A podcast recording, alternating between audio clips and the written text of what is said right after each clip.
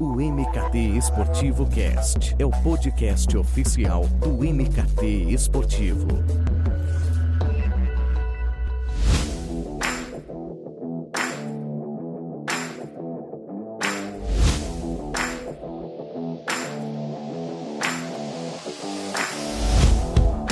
Chegamos com mais uma edição do MKT Esportivo Cast, o podcast oficial do MKT Esportivo, de casa, como deve ser, para tratar de um tema que desde o início da quarentena eu passei a analisar com uma atenção maior, que é o consumo de mídia, o engajamento nas redes sociais e também em programas de relacionamento, como é o caso do sócio torcedor, já que hoje vivemos em um momento de isolamento onde iniciativas offline, pelo menos por hora, perderam um pouco da força. E é bem natural que um período de reclusão, a migração da atenção vá quase que exclusivamente para o digital. Ainda mais em um momento que também vemos inúmeras ações no online, com torneios virtuais, lives de, de músicos e reuniões por videoconferência. E a Qatar até divulgou recentemente é, uma pesquisa que mostrou que o consumo de internet aumentou 70%, sendo que só na navegação nas mídias sociais cresceu 61%. Algo esperado, mas são números bem expressivos. E eu sei que você quer saber sobre isso no esporte, em como todo este movimento tem impactado as plataformas e também as iniciativas das organizações. E eu trouxe um expert nesse assunto, que é o André Monerati, ele é diretor de negócios da Feng Brasil, empresa especializada em programas de sócio e engajamentos de torcedores, que melhor do que ninguém poderá falar em que pé que estamos e também detalhar quais iniciativas estão sendo trabalhadas neste momento. André, seja muito bem-vindo. Obrigado, Eduardo. Legal estar aqui com você conversando sobre isso. André, no começo desse nosso papo, eu queria abordar duas frentes que eu acredito que estão sendo impactadas aí, mas de diferentes maneiras, né? Que são os e-commerces dos clubes e os programas de sócio-torcedor. Falando primeiro das lojas, você acredita que essa ausência de jogos, ela impulsiona o consumo dos produtos oficiais, já que agora a nossa atuação tem sido bem mais online? Ou você acha que esse consumo ele é acompanhado na medida que, que os jogos ocorrem, ou até, não sei, abrindo uma terceira via, se essas vendas ela ocorrem constantemente, independente de jogos? É, vamos lá. É, eu não conheço, não tenho dados objetivos tá, do que está acontecendo com os e-commerces, então vou falar de maneira meio conceitual e pode ser que daqui a pouco alguém consiga reunir num estudo é, os dados do que está acontecendo efetivamente de venda nas lojas por aí, nas lojas online dos clubes, enfim, nos, nas grandes lojas e, e veja alguma coisa diferente do que eu estou imaginando.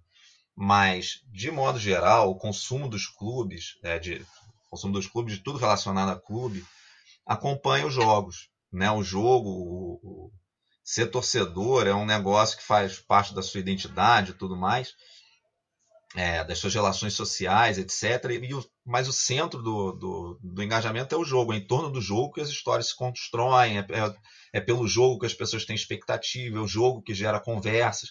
Então, quando não tem jogo, essas conversas diminuem. Né? Se você for olhar como é que estão os, os portais de esporte hoje em dia, cara, eles estão vivendo de matérias está catando coisas para falar. É muito assunto sobre o que, que o clube né, problemas que a pandemia, que a quarentena estão trazendo. E, cara, entrevistas sobre coisas antigas, é, estatísticas desencavadas, enfim, a gente não está com assuntos quentes. Então, se eu não tenho assunto quente, aquilo não está na conversa das pessoas, e não estando na conversa das pessoas, ela lembra menos do. vai menos para o consumo. Né? Então, isso é muito comum. Acho que, muito provavelmente, a gente, em termos de vendas globais de produtos de clube, esteja havendo uma, uma diminuição. Não, além desse do fato dos jogos não estarem esquentando as conversas e trazendo os clubes para o centro da vida das pessoas, a gente ainda tem toda a questão econômica, enfim, da dificuldade que as pessoas, que muitos estão passando aí, é, e incertezas, enfim, mesmo quem está em situação um pouco melhor tem um, tem um horizonte de incerteza do que, que vai acontecer pela frente. Então, eu acho que muito provavelmente as vendas globais de produtos dos clubes estão caindo. Não sei se isso quer dizer que as vendas do e-commerce estão caindo. Porque, afinal de contas, o e-commerce tinha grande competição das lojas físicas. Né? Tipo, as pessoas compravam no shopping, compravam nas lojas de rua, queriam pegar o produto na mão, queriam experimentar a camisa para ver se ela veste bem, se o tamanho é aquele mesmo. E agora a gente está num movimento em que isso não só com produtos esportivos, mas para tudo, todo mundo está tendo que comprar. Né, uma grande parte da população está tendo que comprar tudo online e está experimentando comprar online muita coisa que nunca tinha comprado antes. Então, acho que no que você está concentrando, todo mundo que pensar em comprar alguma coisa é, vai para online, pode ser que o online esteja tendo um resultado razoável, enfim, um resultado interessante. Fora isso, os torcedores não são os mesmos, né? A gente tem segmentos de torcedores diferentes. Aqui eu estou falando do torcedor mais comum, né? O cara mais médio no seu comportamento, muito provavelmente ele está com o clube um pouquinho adormecido ali. Lógico que ele continua torcendo para o time, conversa aqui e ali, mas ele está um pouquinho mais adormecido. É, o torcedor super engajado, esse está sentindo uma falta para caramba ele deve estar tá agarrando qualquer oportunidade de engajamento com o clube com o assunto que ele ama. Então, por exemplo, o Fluminense fez agora recentemente uma live de lançamento dos seus novos uniformes com a Umbro, né, com um formato diferente, enfim, um tipo de apresentação de uniforme diferente. Pô, fez um sucesso do caramba entre a torcida tricolor. Os mais engajados tricolores estão ansiosos por qualquer coisa de Fluminense. E aí abraçaram aquilo ali e certamente a camisa teve um, um fluxo de venda bacana naquele, é, naquele momento. Então, assim, pode acontecer desses torcedores mais engajados, que estão sentindo muita falta, e para quem o, o, assunto futebol não adormece nunca, eles estejam procurando qualquer coisa para se engajar e não tendo jogo, ele consome outro tipo de conteúdo, vai comprar produto, está procurando, está presenteando com coisas de clube, enfim. Então tem, tem diferentes tipos de comportamento. É legal citar esse, esse exemplo do, do Fluminense, porque a gente vê a Umbro é, não suspendendo o lançamento de peças, né? Por mais que o futebol não esteja acontecendo, como também lançou a Chapecoense. E o legal do Fluminense é que foi realmente ancorado também numa novidade, tanto da live quanto também do fator novidade da Umbro, né? Que agora assumiu a camisa do clube. Então, talvez tenha realmente sido aí esse fator novidade e também um formato, digamos, inovador, isso inovador dentro do contexto que, que nós estamos. Mas acho que também, por outro lado, tem os sócios, né? que como é que tem sido aí esse momento dos programas sem jogos, já que o desafio atual dos times é manter né, essa receita ativa, já que em outras frentes caíram, como por exemplo os patrocinadores, os cortes nos contratos de TV e a bilheteria dos jogos que é, certamente nem exista né, esse ano. Como é que tem sido esse o momento desses, desses programas que no fim acabam dependendo muito dos jogos em si? É, o, a gente sempre fala, né, quando a gente tá, fala do assunto sócio-torcedor com os nossos clientes e prospects, enfim, que o, o, o programa de sócio-torcedor ele é um produto que tem duas dimensões. Né? Ele tem uma dimensão que é tangível, que é isso, é o que, que eu ganho pelo que eu pago, que é muito ligado à presença nos jogos, né? bastante ligado mesmo. Mas a gente tem uma dimensão que é intangível, é, que é tão importante quanto e até mais, que é o sentimento de pertencimento. Né? Tipo, o cara, quando ele vira sócio torcedor, o que ele está fazendo é afirmar que ele é torcedor mesmo. Né? Tipo, eu ser Vasco, ser Flamengo, ser Corinthians, ser Bahia, ser Inter, ser Grêmio, faz muito parte de quem eu sou. Então eu viro sócio. Aquilo é uma prova para mim mesmo e para os outros da, da, minha identidade, de algo que eu acredito, de algo que me move, de algo importante na, na minha identidade e nas minhas relações. Isso continua valendo. Até o lado tangível mesmo, né? para o cara querer estar no jogo, ele tem que estar com esse lado intangível presente, né? tipo aceso. Ele não. Senão não adianta. Posso fazer um programa que, cara, a mensalidade é um real e você vai a todos os jogos de graça e ainda ganha uma cerveja. Se o cara não está ligando para o time, ele não vai se interessar por aquilo. Então, esse lado intangível é muito importante. Lá fora, até os programas, os membership programs europeus, enfim, os programas de sócio, eles são ainda mais ligados nisso, né? Tipo, o lado do benefício no estádio fica mais para o season ticket, né? Os programas de sócios são com um ticket bem mais baixo e bem mais só pelo lado de olha como eu sou Bayern mesmo, olha como eu sou Manchester mesmo. Ganha um kit bacaninha ali para guardar e paga pouco por ano e é isso aí. É. Então, nesse momento, o que o clube tem como desafio é justamente entregar essa mensagem para as pessoas, que né, para quem é Flamengo, para quem é Vasco, para quem é Corinthians, para quem é São Paulo, para quem é Bahia, para quem é esporte, falar, cara, você continua, não continua sendo muito importante para quem você é, torcer para o time que você torce. Ser sócio é isso, né? É entregar essa mensagem do significado de ser sócio. É, é lógico que é, pela ausência dos jogos, como eu falei, o assunto fica um pouquinho mais adormecido. Então o clube ele tem que produzir conteúdo, produzir mensagens, produzir ações que, remando contra essa maré da paralisação dos jogos, consigam lembrar as pessoas de que elas, de quem elas são. No final é isso, é lembrar de quem você é. Quem é sócio é um, via de regra, é um cara que é muito torcedor, é um cara que coloca no centro da vida dele, no centro da identidade dele, o time para que ele torce. Aquilo é, é, parte da história dele, da história dele com o pai, com o filho, com os amigos. Ele tem um grupo de WhatsApp só sobre aquilo. Então, o que o, o, clube tem que fazer nesse momento é isso: é fazer o torcedor entender, é, lembrar de quem ele é e do significado de, do, do, do, ser sócio em relação a isso. Fora isso, tem um lado de crowdfunding aí mesmo. Né? Como você falou, é, isso não é só dos clubes, toda a economia está tá vivendo dificuldades, os negócios estão precisando se reinventar, vivendo num, num momento diferente. É, os clubes estão na mesma, tem muitas receitas que estão prejudicadas, a mais óbvia de todas a bilheteria, né? que em muitos clubes tem um papel importante no orçamento.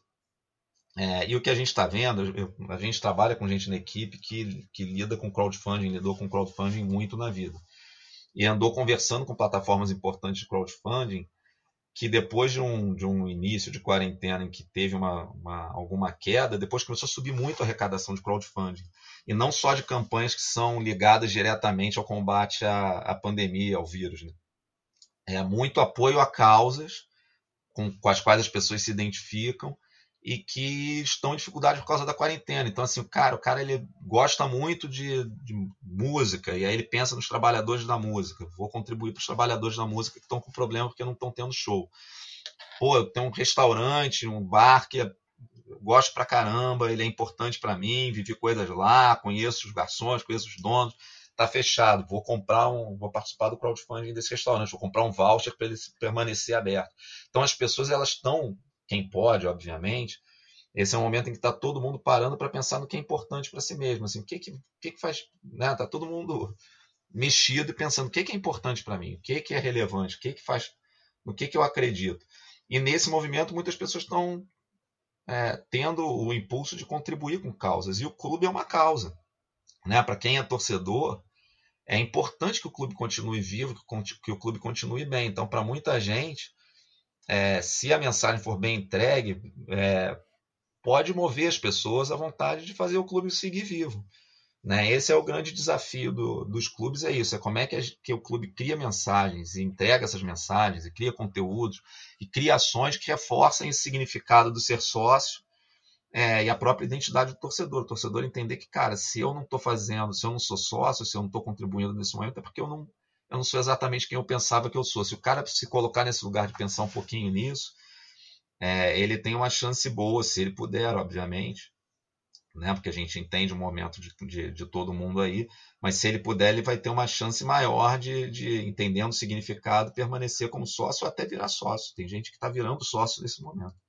Ah, foi legal você tocar nesse ponto do, do pertencimento, né? E, dessa questão também no crowdfunding, que eu acho que são duas vias, né? Porque é, realmente, o, os clubes eles têm adotado é, uma estratégia de, de realmente falar: você ajuda é, o dia a dia do clube, você paga o salário dos atletas, você ajuda nas nossas contratações, enfim. E eu queria entender, e você já acabou até respondendo, se essa estratégia, se essa comunicação ainda funciona. Porque, claro, estamos vivendo um momento único né, na, na história de, do mundo, que no fim, às vezes, o trabalhador que é impactado no bolso, ele tem que escolher o que, que ele vai é, continuar pagando, né? Isso envolve o programa de sócio, como putz, a Netflix ou o Spotify, são que, coisas, digamos, do entretenimento.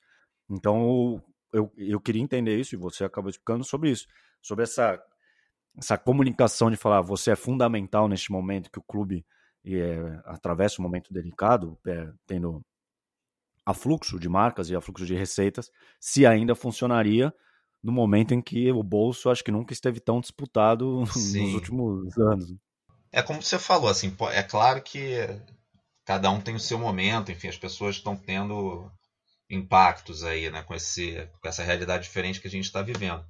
Mas eu acho que nunca, assim, dando um passo atrás, é, é, antes do clube pegar e falar você ajuda, é, me dá aqui o seu dinheiro para eu pagar a conta XYZ, é, o discurso ele tem que tem que se dar um passo atrás e entender que as pessoas elas vão entrar nessa se elas se identificarem com aquilo.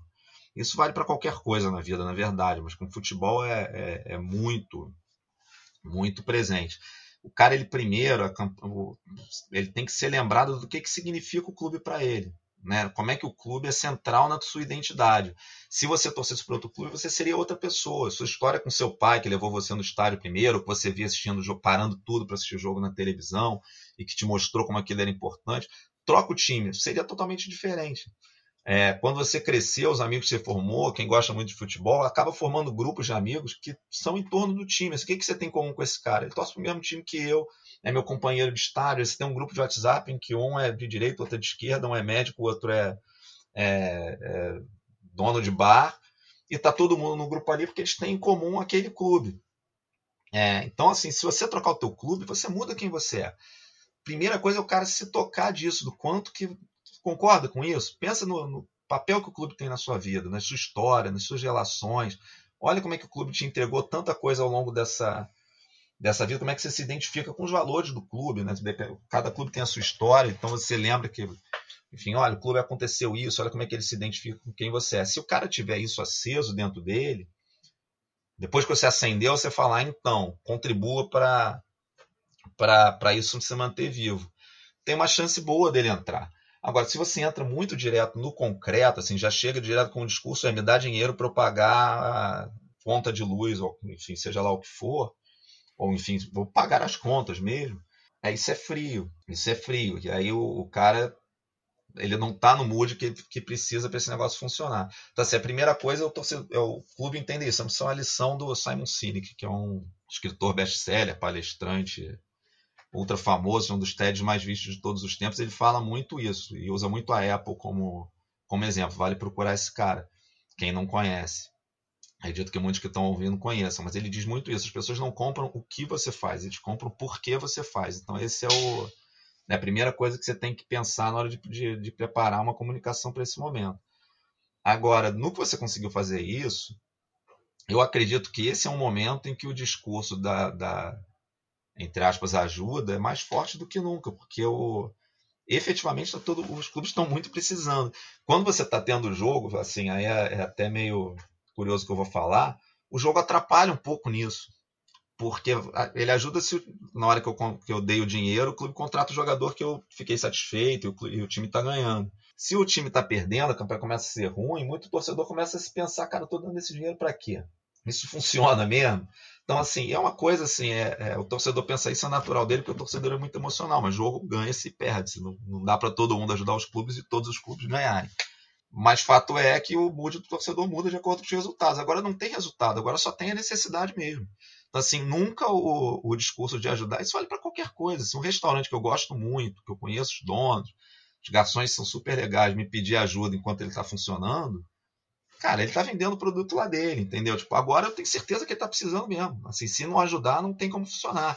Isso vale para casa de show, isso vale para ONG, isso vale para clube, vale também. Então acho que o discurso neste momento nunca foi tão forte. A questão é o quanto que o clube consegue trazer é, a sua mensagem para o centro da atenção do torcedor. Né? Se o torcedor estiver pensando em outra coisa, ele não vai contribuir. Como é que a gente atrai a atenção do torcedor e faz o, o, o clube vir para o centro da conversa dele para ele, tá, não, beleza, isso daqui, aquele momento de reflexão que eu estou falando. O que, que é importante para mim? Como é que ele coloca o torcedor nesse bolo do que, que é importante para ele? Perfeito. E trazendo isso um pouco para a prática, vocês são responsáveis né, pelo programa do Vasco, que foi um case de sucesso absoluto no final do ano passado, e o do Santos, que eu acho que é o que mais tem se destacado nesse período que a gente está.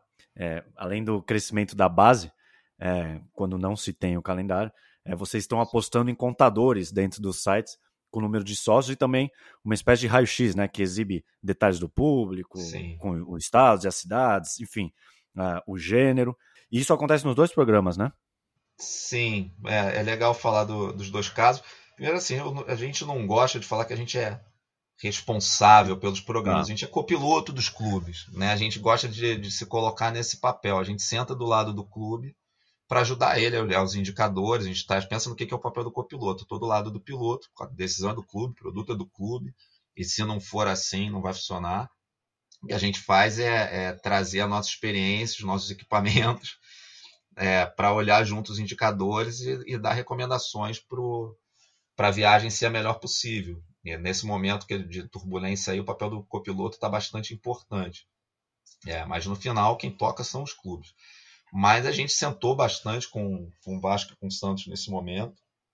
É, o Vasco teve um case muito importante no ano passado, né, da, daquela campanha da Black Friday, e aí até volto no que eu estava falando, o boom de adesões que o Vasco teve não foi por causa do desconto. Entendeu? Ninguém ia virar sócio torcedor do Vasco pela metade do preço se já não achasse interessante ser sócio torcedor do Vasco. Naquele momento a temporada estava até acabando. É, o, programa do Vasco já tinha subido ao longo do ano, a gente pegou começou a trabalhar com, com o Vasco desde que a gente trabalha no sócio torcedor no início do ano passado e ao longo do ano, até outubro, ele já tinha subido a base 40%. Trabalho já estava funcionando bem. E naquele momento teve uma fagulha que fez muita gente se, se, se voltar para o programa. O desconto foi um, foi um dos catalisadores. Mas o mais importante é que a gente já tinha conseguido fazer, fora o lado do tangível, tá? que tem os ajustes, não é desimportante o tangível, para o plano ser bem, bem, bem construído, o preço, a relação custo-benefício na cabeça do torcedor parecer fazer sentido. Fora isso, a gente conseguiu posicionar o programa do Vasco como com esse significado. Cara, ser sócio do Vasco é fazer história, parte da história do Vasco. É, a torcida do Vasco ela tem esse DNA de se, de se orgulhar muito, de se juntar nos momentos-chave da, da vida do clube para construir. São Januário é um grande símbolo para a torcida do Vasco disso. Ele foi construído pela torcida do Vasco num momento muito importante da história do clube. Então a gente conseguiu posicionar o programa de sócio do Vasco dessa forma. Tipo, ser sócio do Vasco é, é como construir São Januário lá de trás. É, é, é, e a participar de causas importantes, né? um pedaço do dinheiro do, no plano popular que foi criado vai para causas sociais. O Vasco tem essa coisa do, da luta contra o racismo, estar do lado de causas é, importantes. Então a gente conseguiu fazer esse posicionamento. Na hora que muita gente começou a entrar, mais gente começou a entrar. E os contadores, no, o contador do Vasco foi muito importante naquele momento, porque o torcedor foi vendo que tinha gente entrando. Se tem mais gente como eu fazendo uma coisa, a chance de eu querer fazer é maior. Né? A gente não entra em restaurante vazio, não entra em show vazio. Na hora que começou a entrar muita gente, essas pessoas começaram a falar umas com as outras, e aí a gente conseguiu né, virar o tipping point aí para ter um boom de adesões bem grande. Agora ele vai, o Vasco está passando pelas renovações daqueles planos, né, que foram feitos seis meses atrás. Então agora vai ser um momento de novamente, e nesse momento diferente que a gente está vivendo, acender nesses torcedores que entraram lá atrás esse significado, a campanha vai se intensificar, e agora esse mês o Vasco se posicionou de fazer um esforço maior nas próximas semanas aí por causa desse, desse ponto da renovação que é super importante para o clube. A gente espera que o torcedor entenda isso. O Santos, ele fez o. A gente também trabalhou dessa maneira na comunicação do clube. Né? Tipo, a primeira coisa é o que, que significa ser Santos. Antes da gente começar a falar, de novo, ninguém vai virar. O Santos fez promoção de preço nesse momento para novas adesões e renovações. Mas ninguém vai virar, ninguém compra um negócio pela metade do preço se ele não, se aquilo ali já não toca ele. Então, a primeira coisa é isso. O que, que significa ser Santos? Cara, o Santos é um time de uma cidade que não é da capital, que contra todas as probabilidades conquistou o mundo e fez o maior jogador de futebol de todos os tempos e outro e outro e outro, assim, transforma meninos da vila em ídolos globais uma vez atrás da outra. Por que, que isso acontece? Cara, porque a gente acredita no improvável. Ser santista é isso. É ser irreverente, é ser confiante, porque a gente acredita que a gente faz o que ninguém espera, a gente acredita no improvável. A história mais incrível do futebol mundial. Isso é ser Santos. Concorda com isso? Você concorda com isso? Cara, você tem que ser sócio. Vamos lá, tipo, vamos fazer o improvável de novo. Então o Santos ele fez uma, uma campanha de comunicação usando os canais do clube, né? os can... o torcedor do Santos tem um engajamento bacana com os canais digitais do clube. Soltou um manifesto sócio-rei, que na verdade é um manifesto do Santos, e mostrando como é que ser sócio tem a ver com ser Santos. Então soltou esse negócio, aproveitou que era mês de aniversário do clube e falou: olha, ser Santos é isso daqui, isso é importante para você nesse momento tá importante para caramba, é um momento super diferente para mostrar para vocês que a gente quer muito vocês perto, olha, tem uma promoção de preço aqui. Quer dizer, a promoção é o fim da história. É, e os contadores eles servem para isso, para os santistas olharem e verem que, cara, tem mais gente que nem eu que está achando isso interessante que nem eu estou achando. Acho que eu devia entrar nisso também. E aí a gente está falando muito dos resultados dia a dia, está trazendo, o clube está fazendo esse esforço de falar com sócios que acabaram de aderir, que acabaram de renovar, pegar depoimentos deles em vídeo, colocar nas redes sociais do clube, botar ídolos para falar, que é para o torcedor se apropriar dessa mensagem, que essa mensagem tem que ser do torcedor, torcedor é, não pode ser uma coisa que vem de fora para dentro, o torcedor tem que circular isso daí. E a gente teve um resultado, pelo menos no primeiro mês, né, em abril, que foi o, o mês da campanha né, original, depois o negócio funcionou, a gente está estendendo, mas no primeiro mês, como você falou, a gente teve crescimento né, do número de sócios. Muita gente resolveu ser sócio nesse momento, motivado pelo significado do programa. Né. Eu acho que o clube fez um trabalho, o clube, a comunicação do clube, a comunicação do Santos Eótico, fez um trabalho bem bacana. A FENG como copilota, como você é, deixou claro, é, todo esse big data que esses programas oferecem, eles ficam sobre a posse do clube, da FENG, dos dois. Como é que você acaba extraindo valor? Como é que esses dados revertem em benefícios que os programas oferecem? É a partir deles, no fim, que, que todo esse, esse que eles oferecem esses insights para vocês trabalharem em cima disso? É mais para o clube, mais com vocês? Como é que é esse trabalho? Vamos lá, o dado é do clube. Né? Quer dizer, na verdade, o dado é do usuário, né? na legislação atual. Mas é isso, isso é uma base do clube. É, não, a gente não é proprietário desses dados. Se, se acontecer do clube se escolher outro caminho, não está mais com a gente no dia seguinte, ele, cara, toma, é teu, não é meu, leva. Né? Então isso é do clube. Agora, a gente, como copiloto, a gente está ali para ajudar o clube a enxergar o painel. Né? Tipo, olha, tem isso aqui, tem isso aqui. A gente tem, eu sou na empresa, a gente na, na FENG tem duas, duas grandes áreas. Uma área que é mais técnica, que a gente chama de área de gestão, que é onde a gente tem um time de desenvolvimento é, e o pessoal que opera os sistemas, enfim, desenvolve os sistemas e opera os sistemas. É, e às vezes até a operação física mesmo, mas enfim, é quem faz as coisas acontecerem. E a minha área, que é a área de negócios, que é a área que pensa em conteúdo, que pensa em comunicação, que pensa em desenho de produto, que tenta, enfim, imaginar junto com o cliente as ações para o produto e as ações para aquele produto funcionar. E tinha um, isso ficava meio dividido quem é que ficaria com a área de BI, né, de Business Intelligence, que é quem olha os dados, e a gente trouxe isso para a área de negócio. A gente tem dentro dessa área de negócio um pessoal lá que é especialista em banco de dados e dados, é, e a gente organiza os bancos dos clubes e, e, faz de um jeito que seja tudo muito facilmente consultado é, e consiga fazer análises, estatísticas, etc., para a gente chegar a entender o que está acontecendo, não só o que está acontecendo, por que está acontecendo, e corrigir o que está ruim e, e, e a, investir mais ainda no que está bom. Então a gente trabalha com o clube nesse sentido, de pegar os dados que o, que o seu torcedor produz e organizar de um jeito que consiga virar inteligência. Né? Esse é o nosso trabalho. Aí a gente leva para o clube e discute junto. Né? Tem clubes que cada um leva isso de um jeito, a gente respeita muito o, o momento de cada clube, a estrutura que cada clube tem, a vontade que cada clube tem né, o seu jeito de trabalhar, mas a gente senta junto com os clubes, discute as coisas, é, dá nossas sugestões, bate bola junto e no final o clube toma a decisão que ele, que ele achar importante tomar. O que a gente faz é trazer para o. deixar claro para o clube a informação. Olha, é, que a gente tem é isso aqui, olha, X pessoas estão fazendo isso, X pessoas estão aquilo, a gente tem esse segmento, as pessoas estão entrando mais agora por aqui, estão saindo mais por causa disso. O que, que a gente faz com isso? A gente acha legal ir por esse caminho. O que, que você acha? E aí o clube, eventualmente, o clube também traz demandas para a gente. Olha, eu queria entender melhor isso daqui. Aí a gente coloca lá o nosso pessoal de BI para estudar o banco, para ir atrás dos dados que o clube precisa, organizar, às vezes, no dashboard, no relatório, no, enfim, para suportar a tomada de decisão. Esse é o papel de uma área de inteligência, né? Suportar a tomada de decisão.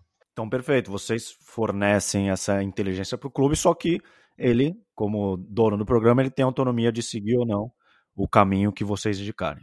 Isso, e, e, como eu falei, assim, muitas vezes vem demandas deles mesmos. Olha, eu estou achando que isso aqui, estou interessado em entender isso aqui melhor, ou eu estou achando que isso aqui está acontecendo. É isso mesmo? Por que, que é? E aí a gente, por esse insight do clube, a gente vai lá e, e, e se aprofunda no, nos dados e nos números para trazer para o clube o, que ele espera para suportar o que ele está falando. Olha, realmente é aquilo que você estava pensando, ou não, não é. Ou se você queria só entender mais um negócio, uma área específica, olha, estão aqui os dados dessa área específica. O que, que a gente faz com isso? André, eu queria pegar é, num, nesse segundo momento do nosso papo, focar no engajamento e no conteúdo, que você falou também que já faz é, parte do seu escopo, focando nessa recente venda dos direitos de transmissão do Brasileirão para o exterior. E ouvinte, se você tem dúvida de como tudo isso ocorreu, que envolve até mesmo o mercado de apostas, acesse o mktesportivo.com, que está tudo detalhado por lá. Mas é inegável que precisamos ter um mínimo trabalho de internacionalização de marca, porque agora é, esperamos que finalmente né, nossos clubes sejam, sejam vistos e reconhecidos lá fora. Como é que você acha que o conteúdo pode auxiliar nesse processo? De que maneira é, os clubes devem embarcar nesse pilar tão importante para se aproximar? É, não vou nem dizer do fã estrangeiro, porque talvez ele não seja um fã, mas de que maneira é, ele, o, o, clube, o torneio pode trazer esse, essa audiência, é, enfim, que porventura ainda não acompanha a nossa liga. Essa é uma, é uma boa pergunta e não, eu não tem uma, a resposta não é tão simples, né? Mas eu acho que o, a produção de conteúdo ela, claramente tem um, um papel importante nisso daí. Não é só pegar. Alguém me fez essa pergunta recentemente até. Não é simplesmente fazer um fazer perfis em inglês e espanhol ou em mandarim, seja lá de onde você está, onde você está querendo focar. É, tem que pensar no tipo de conteúdo. Eu estava falando que o ser torcedor de time de, um clube aqui faz parte da identidade do torcedor, porque ele lembra da história, das histórias com a família dele, com o pai dele, com os amigos, com etc. Na hora que eu vou apresentar Campeonato Brasileiro, os clubes daqui para um asiático, para um europeu, para um norte-americano, isso não existe. Esses caras não têm. Na hora que eu vou falar de dos clubes daqui, do campeonato daqui, para o público daqui, e a gente trabalha na CBF, é, é, é, um cliente nosso, a gente trabalha junto com a CBF no, nos canais oficiais de redes sociais do, do Brasileirão, que não existiam, a gente começou a fazer isso no ano passado. Na hora que a gente fala do Brasileirão para cá, a gente tem uma área de conteúdo que toca isso lá, o Thiago Barros é o nosso gerente disso, um cara muito bom. O Thiago é parceiro demais. É, o Thiago é ótimo, tem experiência de clube, enfim. Quando a gente fala do Brasileirão para quem está aqui, a gente quer justamente fazer o que eu estava falando, tipo, fazer o cara se lembrar do significado que o, que o campeonato, que o clube dele tem para ele, na história dele, da identidade dele. Na hora que eu vou falar do Brasileirão e dos clubes daqui para fora, para um cara, é, lógico que quando eu estou falando para fora aqui, eu não estou falando do brasileiro que está morando fora, aí é outra história, né? Tipo, eu tô, é um trabalho de alcance, de eu alcançar o cara que está morando fora e que já tem essa ligação. Mas não é disso que a gente está falando aqui, é tentar alcançar uma audiência estrangeira mesmo. Esses caras não têm essas histórias. Né? O Flamengo, o Corinthians, o Grêmio e o Atlético não fazem parte da identidade de ninguém lá fora, grosso modo. Então vamos lá, qual é a história que eu quero contar? Qual é o significado do Campeonato Brasileiro? Então a primeira coisa que quem vai vender para fora tem que pensar é isso: o que, que eu estou vendendo? E quando eu falo o que, que eu estou vendendo, aí de novo não é estou vendendo 20 clubes, 38 rodadas, você começa a entrar nesse tipo de coisa, o, torcedor de lá vai falar, cara, todo campeonato tem 20 clubes, não sei o que, isso aqui não significa nada para mim. Qual é o significado desse campeonato? Qual é a história que eu quero contar? Na hora que o, NBA vem aqui, a NFL vem aqui, ou a Premier League vem aqui, o Champions League vem aqui, vender os produtos deles para nós, eles têm um significado. Né? A NBA é um negócio super cultural, a NFL idem a Champions, cara, você ouve a chamar, você começa a ouvir a musiquinha da Champions e ver as cores, você já entende que é Champions antes de ver quem é que vai jogar, assim. Às vezes você não precisa nem estar olhando para a tela. Então, assim, a primeira coisa é o que, que eu quero, tô vendendo aqui. Qual é a história que eu quero contar? Qual é o significado que eu quero dar para esse campeonato, para o público lá fora? É, esse é o primeiro trabalho. Então, acho que tem um. E para cada clube. Né? É, acho que isso é um, um trabalho de quem vai, vai fazer, pensar nisso para fora, tem que parar para pensar eu acho que tem mais chance de funcionar se for pensado no campeonato como um todo, né? Tipo, vender o produto como um todo e não iniciativas isoladas de cada clube. Eu acho mais difícil, assim, todos os clubes já falaram em algum momento de interna internacionalização da marca. É muito difícil um clube se internacionalizar é, num esforço individual se a liga não é, se o campeonato não é internacional. Né? Tipo, isso pode acontecer um pouquinho mais com os clubes que estão o tempo inteiro em, em competições internacionais. Então, tipo, quem está jogando Libertadores toda hora, como a Libertadores já tem um significado para o público sul-americano, pelo menos, você come... o cara começa a te reconhecer e entender quem é aquele clube. E a maneira que ele fala vai fazendo isso. Agora, a gente está levando é o campeonato brasileiro mesmo. Então, assim, tem que pensar nisso. Qual é o significado que a gente quer dar à história? Então, a primeira coisa é pensar isso. Qual é a história que a gente vai contar? Aí você começa a pensar no conteúdo que você vai produzir para contar aquela história, para dar aquele sentido que a gente acredita que tem que ser verdadeiro. Não adianta também eu pegar e querer vender lá fora o Campeonato Brasileiro como campeonato dos super astros. Não é um campeonato de super astros. A gente vai se dar mal porque o cara fala, cara, não é, né? Tipo, é a Premier League, é, o, é a Champions, não é o brasileiro. Então não é esse. Qual é? Aí a gente vai produzir conteúdo e vai distribuir esse significado com alguma coisa que, com, com a qual as pessoas consigam se identificar, consigam ter algum interesse. Então acho que esse é o, é o grande desafio. Fora as coisas, enfim, aí eu estou falando de conteúdo. É, mas tem todas as questões práticas mesmo, de distribuição, de horários, etc que tem que funcionar, que não adianta também contar uma super história e no final o jogo não está acessível para a pessoa assistir, não está no horário bom, enfim. Você acredita que, vamos utilizar, falte uma espécie de união entre os clubes, e aí talvez para unificar uma comunicação, no lugar de cada um atuar de uma maneira isolada e, e dar uma impressão que o, entre aspas, produto futebol brasileiro admite diversas abordagens, porque eu, eu já fiz inúmeros elogios ao perfil do Brasileirão, inclusive no Twitter, porque realmente é um, é um perfil muito bom em termos de conteúdo, porque ele tem uma unidade, você sabe o que, que quais formatos ele, ele, explora, qual que dá certo, qual que não dá, enfim. Mas você parte para os clubes, que aí sim, eles também são os responsáveis por internacionalizar a marca, parece que atua tudo de uma maneira muito isolada. Então você acha que seria interessante seguir por esse caminho de talvez é, unificar uma comunicação voltada para o mercado exterior, porque senão cada um faz o seu e, de novo, não vai ter algo que, que unifique, como você falou da NBA, uma Premier League, uma a Champions League. Eu acho assim, o, o... é óbvio que os esforços individuais de cada clube para dar o seguinte, para falar de si mesmo, contar a sua história, falar do seu propósito, são, são importantes e continuarão sendo importantes. Mas a gente está falando de vender um campeonato, né? Tipo, um, vender um campeonato como um todo para o público lá fora que não conhece, não, enfim, hoje não entende o que, que, que, que a gente quer dizer, por que, que eu veria esse campeonato. Como é que a gente apresenta isso? Eu acho que aí a gente precisa de uma comunicação do campeonato. É, eu acho que o processo, que, que participei desse processo, não sentei mesa de reunião nenhuma, enfim, acompanhei pela imprensa como é que ele andou. Mas me parece que esse processo ele já ensejou uma união do clube, pelo menos para aquele fim específico ali, né? Tipo, a venda do campeonato está sendo feita em conjunto, né? Todo mundo teve um processo ali para organizar uma tomada de decisão, um caminho para, tá, então a gente vai vender assim com esses parceiros aqui dessa forma. É, e os parceiros vão ter essa missão. Na hora que o parceiro está tendo essa missão e ele tem lá, pelo que eu, a gente ouve, eles têm as metas de faturamento deles, vão tentar ganhar mercado, enfim para ser bem sucedido, isso vai ter que ser pensado em algum, em algum nível. O que, que eu estou vendendo aqui? Isso pode ser feito de uma maneira, enfim, mambem, não pensei muito nisso, está aqui, bota um, escreva o Campeonato Brasileiro na capa, toma, tenta comprar isso daí. Ou pode ser mais bem pensado, quanto mais bem pensado, melhor. Então, acho assim, alguém vai ser responsável por isso.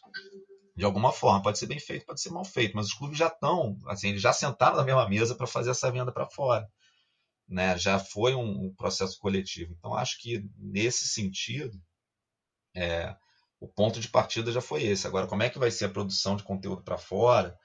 Para que públicos? Qual é a qual é a prioridade? Que história a gente tem que contar? Eu não sei exatamente como é que vai ser feito, mas é isso. Alguém tem que pensar no produto como um todo. Isso não exclui as iniciativas de cada clube. Né? Cada clube tem as suas histórias para contar, os seus enfim, os seus atributos e os seus jogadores. Então, eventualmente, o Flamengo tem lá o Jorge Jesus. Então, o público português se, se transformou numa grande prioridade para o Flamengo. Uma grande prioridade, não digo, uma grande oportunidade. É, Inter tem o Guerreiro, então o público peruano, de repente, para o Inter é uma grande oportunidade. O Botafogo tem o Honda, para o Botafogo, de repente, o público japonês é uma grande oportunidade. Cada clube tem as suas especificidades. Então, quer dizer, trabalhar o produto como um todo a importância que isso tem de alguém estar pensando no futebol brasileiro como um todo, como um produto que a gente quer vender, isso não exclui as iniciativas de cada clube e as suas especificidades. É, em espanhol e inglês que alguns dos nossos clubes lançaram, e eu já parei para analisar, eu entrei no engajamento para ver as interações que tem no Twitter, e é engraçado que assim, 99% dos seguidores são torcedores do clube, que enfim, acabam é, abraçando todas as iniciativas que o clube apresenta. Tem curiosidade de ver o que, que o clube está fazendo ali, né? É, porque a verdade é essa, é muito difícil você fazer esse movimento, como eu falei, você fazer internacionalização por iniciativa isolada desse jeito é muito difícil. As pessoas não estão vendo teu jogo lá fora. Como é que você vai vender, né? Tipo, eu trabalhei em clube antes já, tive passagem em clube. E teve essas conversas de, ah, vamos criar um, uma plataforma chinesa para o clube querendo fazer lá uma venda de, de, da marca do clube lá. Eu falei, olha, vamos, tomara e tal, mas passa onde o jogo lá? A Globo tá vendendo bem, tá funcionando o negócio. Se as pessoas estiverem vendo o jogo, cara, como é que você vai vender? Então acho que esse primeiro movimento que é, pelo que a gente ouve, é, a prioridade é que o campeonato seja visto. A primeira coisa é a distribuição. Depois a gente vai. Vamos fazer muita gente ver, que aí ele se valoriza, depois a gente vai ganhar dinheiro para valer. Tem algum dinheiro aqui agora, mas a gente acredita que é muito mais. Então acho que é isso daí. Nesse momento também que você falou, você faz um perfil em inglês, quem é que vai entrar? Cara, quem já torce pro time está curioso para ver o que, que, o time fala em inglês. Porque se não tem ninguém que fale inglês vendo o jogo, quem é que vai seguir? Né? Então acho que o, o caminho é meio que o que está sendo colocado na imprensa mesmo. Tentar fazer o máximo de gente possível ver.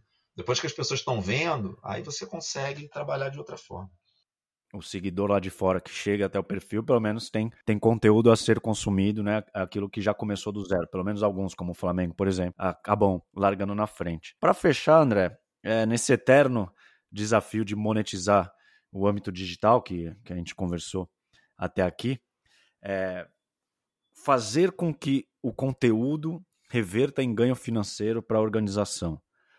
Quando e como chegaremos nesse patamar? E, e quando eu digo esse patamar é com excelência, com maturidade, não como o que vem ocorrendo agora, é, até aqui, que era uma contrapartida do patrocínio de uniforme, que aí contempla uma hashtag, um tweet ou um vídeo no YouTube. Eu digo não, é talvez um, um patrocínio exclusivo, um branded content que seja exclusivamente para o âmbito digital. Quando você acha que a gente atingiria uma maturidade?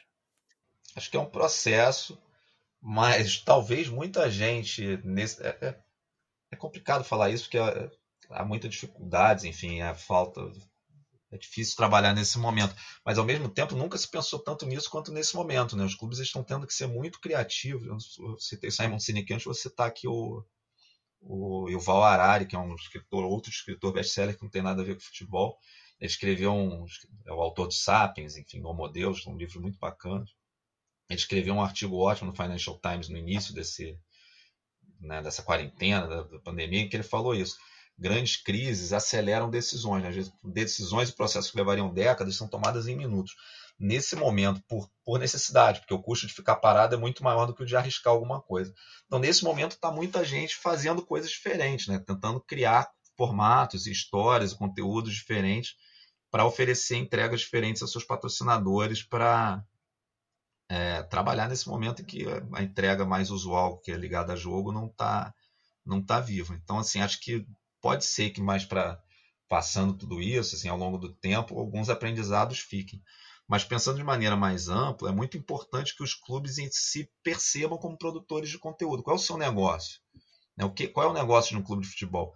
O negócio de um clube de futebol é produção de conteúdo de entretenimento. O jogo é isso. Né? O jogo é isso. Então, na hora que o clube consegue entender isso, que ele está jogando no mesmo campo, o Flamengo não joga só no campo do Corinthians e do Goiás e do, e do Fortaleza. O Flamengo joga no campo do Netflix, da Disney, enfim. É, é, é conteúdo de entretenimento. O jogo ocupa esse espaço. Gente fala, ah, mas o jogo, a paixão é diferente, o significado. Cara, vai falar isso pro pro fã de Beatles que leva o filho de mão dada para ver o, o, show do Paul McCartney, os dois com camisa dos Beatles e cantam Larry B no, no grama. Cara, aquilo é, é, a identidade das pessoas. Ou pro fã de Star Wars, ou da saga Crepúsculo, eu trabalhei no, no Telecine por um bom tempo. Cara, lidar com fã de Crepúsculo era um negócio impressionante, aquilo era muito parte de quem as pessoas eram. Então o clube ele tem que se perceber desse jeito. Então na hora que o clube se percebe desse jeito, entende que o negócio dele é produzir conteúdo, é, e não simplesmente é, a competição esportiva, né, o jogo, ter bons jogadores, e aí a gente vê o que, que acontece, é, isso evolui muito. É, lá fora isso já está mais comum, né? Você vê o CEO do Manchester City, do City Group, ele já citou isso algumas vezes, que para ele, ele é a mesma coisa que a Disney. Eu sou, cita a Disney, eu sou um produtor de conteúdo. O, o Barcelona, há pouco tempo, falou, fez um grande anúncio de, de um novo momento da estratégia deles, em que colocou a produção de conteúdo, e os dados e o digital no centro do seu modelo de negócio. Isso aqui tem que dar muito dinheiro. É, isso quer dizer o quê? Que o Barcelona ainda não fez isso. Né? Às vezes a gente fica, tá, agora vamos fazer. Eles não fizeram para valer. Por enquanto eles trabalharam fazendo os conteúdos e botando nas plataformas que são do Google, que são né, do seu Zuckerberg, que são e, e, trabalhando ali do jeito que foi indo. Mas agora já, está no momento, para todas as corporações de conteúdo, está no momento de todo mundo virar a chave de cara. É com isso que eu ganho dinheiro, na verdade. Né? A Disney ganha dinheiro vendendo ingresso físico, né? A gente vende ingresso para jogo, eles vendem ingresso para parque. Mas eles, ao mesmo tempo, distribuem os filmes para cada tem, é, licenciam a marca, vendem patrocínio, distribuem o conteúdo deles para canais de TV. Cara, é a mesma coisa. É a mesma coisa. Rock in Rio ele vende ingresso para você entrar no Rock in Rio para ver um show. Mas ao mesmo tempo tem um monte de produto licenciado do Rock in Rio e vende patrocínio, vende direitos de TV. Então alguém que sabe fazer isso para Rock in Rio seria super bacana para fazer para clube. Olha o quanto que se ativa patrocínio e se produz conteúdo, branded content em torno do Rock in Rio, independente da banda que está lá. Né? Assim como você faz para o clube, independente do time que está lá. Então, quando o clube se entender como produtor de conteúdo, para eu ganhar dinheiro com o meu conteúdo, eu tenho que me entender como produtor, como produtor de conteúdo. Esse é o core do clube. É o core do clube. O time é um, é um pedaço importantíssimo disso, assim como o line-up de um grande festival, do Lollapalooza, do Rock in Rio, enfim, ou o elenco de um filme. É super importante, é óbvio, esse é o centro do produto mas todo em volta também é centro do, do, negócio do clube. Quando o clube entender isso, vai ser mais fácil ganhar esse dinheiro. E aí tem as estratégias, como é que se usa dado, como é, em que plataformas vou colocar, qual plataforma é mais fácil de monetizar, será que eu devia ter, quanto que eu aposto em plataformas proprietárias, o quanto eu trabalho com parceiros, que também é, um, é uma discussão super interessante. Barcelona aparentemente quer agora apostar mais em plataformas proprietárias. A gente viu o Real Madrid já fazendo um, um, produto de assinatura dentro do Facebook. O Liverpool fez a mesma coisa dentro do YouTube, do Google. Então, assim, são possibilidades de estratégias diferentes. Mas a primeira coisa é colocar a produção de conteúdo no centro. De... Até divulguei essas, essas iniciativas do Barça, do Real Madrid, do Liverpool, que optou, como você citou, de ir para o YouTube com umas categorias, com, com categorias, né? Planos como se fosse um sócio torcedor, mas é dentro do YouTube. Uma semana depois, até o, o profissional responsável pelo Liverpool já tinha comemorado a adesão em massa do, dos torcedores, vindos é, de diferentes. É, eu confesso que eu não conheço os resultados, não sei o quanto que, que andou, sou até bem curioso. Aqui tem muito receio, né, de se, de se citar cases lá de fora, porque sempre cai, ah, mas você está é, fazendo um paralelo com gigantes, com quem tem dinheiro, com clubes, enfim. Mas eu acho que no fundo tudo é benchmark e eu não, é, eu, não, eu não vejo nenhuma barreira do YouTube Brasil, por exemplo, fechar uma parceria com um canal, um Palmeiras, um Santos, um Flamengo, e fazer algo do tipo, que oferece conteúdo exclusivo. Então, eu acho que também, por tudo que você falou, passa também por, às vezes, uma proatividade, por você ter um, um departamento especializado, específico nisso, que pense né, em conteúdo, em como se relacionar com as marcas. Mas, enfim, eu acho que é, ainda estamos um pouco pensando em em rankings de redes sociais, em quem é mais popular, quem não é, quando eu acho que o foco devia estar na, na excelência da entrega, conhecer o seu público, conhecer o que eles consomem. E aí é um passo que os europeus e os americanos, claro, acho que eles estão bem adiante, né?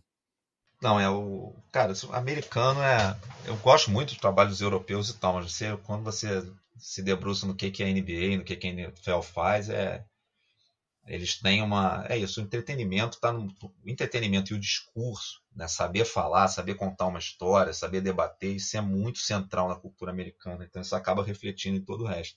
Então, até o que você falou, cara, da excelência de entrega, de conhecer os dados, conhecer o público, etc., isso é tudo super importante, super mesmo. Mas a primeira coisa é você entender o que, que você está contando, cara. Qual é a história que você está contando? Qual é o teu propósito naquilo aqui? Com o que, que as pessoas vão se identificar? Se você não começa disso, não entende, cara, eu vou tocar as pessoas com isso aqui, é isso que vai fazer o olho do cara brilhar. Legal, aí você, a partir daí, qual vai ser a câmera, qual é o apresentador, em que plataforma eu vou entregar, contratar um bom roteirista. Aí você parte para o seguinte: é como é que eu vou entregar essa mensagem? Mas a primeira coisa é isso: você entender, cara, o que, que vai fazer o olho das, das pessoas brilharem? O que, que eu estou contando aqui? Essa é a primeira coisa. O americano tem isso muito vivo. Assim, isso é muito central da cultura americana. Tem clube de debate nas escolas. Todo mundo aprende a se comunicar, a se apresentar, a argumentar, a fazer um entretenimento e, e, e linguagem é muito central para eles. E é legal, eu vejo muito isso aqui de pensar já na distribuição e não no processo, né? Em chegar até, bom, isso vai funcionar em qual canal, mas eu acho que já tem que ter um, um brainstorm, um, um bate-papo anterior, que é muito mais importante. Como teve um movimento há alguns anos dos clubes entrando no Snapchat, hoje nem se fala mais nesses perfis, que é até um receio que eu coloco disso acontecer até com o TikTok, Sim. que vamos lançar perfis no TikTok, porque, enfim, o mundo está lá dentro.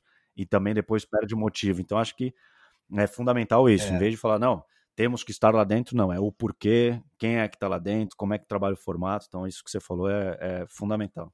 É isso, essa história que eu tenho para contar, como é que eu trans... se as pessoas estão lá no TikTok, tá, cheguei à conclusão de que o TikTok é importante, tem as pessoas que eu quero tocar estão lá. A história que eu quero contar é essa daqui, como é que eu transformo isso em algo que faça sentido no TikTok? Dá para fazer? Assim, a primeira coisa é o que, que eu quero fazer. Como você falou, assim, pode ser que daqui a pouco o TikTok desapareça, como um monte de coisa aconteceu. Assim, tem um, acontece essa história para conhecer algumas vezes. Quem trabalha com marketing digital há mais tempo pode ser que lembre do Second Life. Second Life era uma febre, cara, quando surgiu. E eu trabalhava com marketing digital já na época, lá no Telecine. E tava todo mundo querendo fazer coisas no Second Life. Alguém falou, vamos fazer não sei o que no Second Life. Eu falei, cara, sei por que, que a gente faria isso nesse momento, não sei o que, que a gente vai fazer lá, qual é o sentido. E era caro, enfim, no final a gente não, a gente não fez, onde a gente fez, pode ter feito sentido para muita gente. Mas o Second Life hoje não. Depende se alguém relançasse Second Life hoje, a gente tivesse mais pronto para aquilo. Mas sumiu. Então, assim, a plataforma em si, a gente saca que algumas vão ficar mais tempo do que outras, pelo porte que ganham e tal. Mas o mais importante é a gente entender, cara, que, que eu sou, o que, que eu quero contar, o que, que, que, que eu tenho que vai fazer o olho das pessoas brilharem. Aí, a partir daí, a gente distribui nas plataformas, entende quais são as, as, as, as escolhidas e como é que eu atuo em cada uma. André, muito obrigado pelo nosso papo. Foi fantástico saber de um profissional, empresas que são referências no nosso país, como é que os clubes estão atuando para driblar esse momento e, enfim, con conseguir manter o torcedor engajado e também as demais frentes em atividade, gerando um retorno, seja ele de, de engajamento, de interação ou também financeiro, que é fundamental. E a FENG tem desempenhado um papel excelente com os programas de sócio, com as iniciativas de conteúdo. Eu acredito que será um, um episódio atual por, por, um bom tempo ainda. Então, muito obrigado pela sua participação e o espaço é seu para um, para um último recado. Eduardo. Eu que agradeço aí o convite, o tempo, a conversa foi legal. É, obrigado, é isso. Estamos aí. Espero que a gente volte a conversar sobre outras histórias bacanas em torno do esporte da paixão do torcedor. E é isso, ouvinte. Para você que ficou até o final, o meu muito obrigado. Se você gostou deste episódio, compartilhe nas suas redes sociais, marque o MKT Esportivo, que a gente troca uma ideia. Muito obrigado e até a próxima.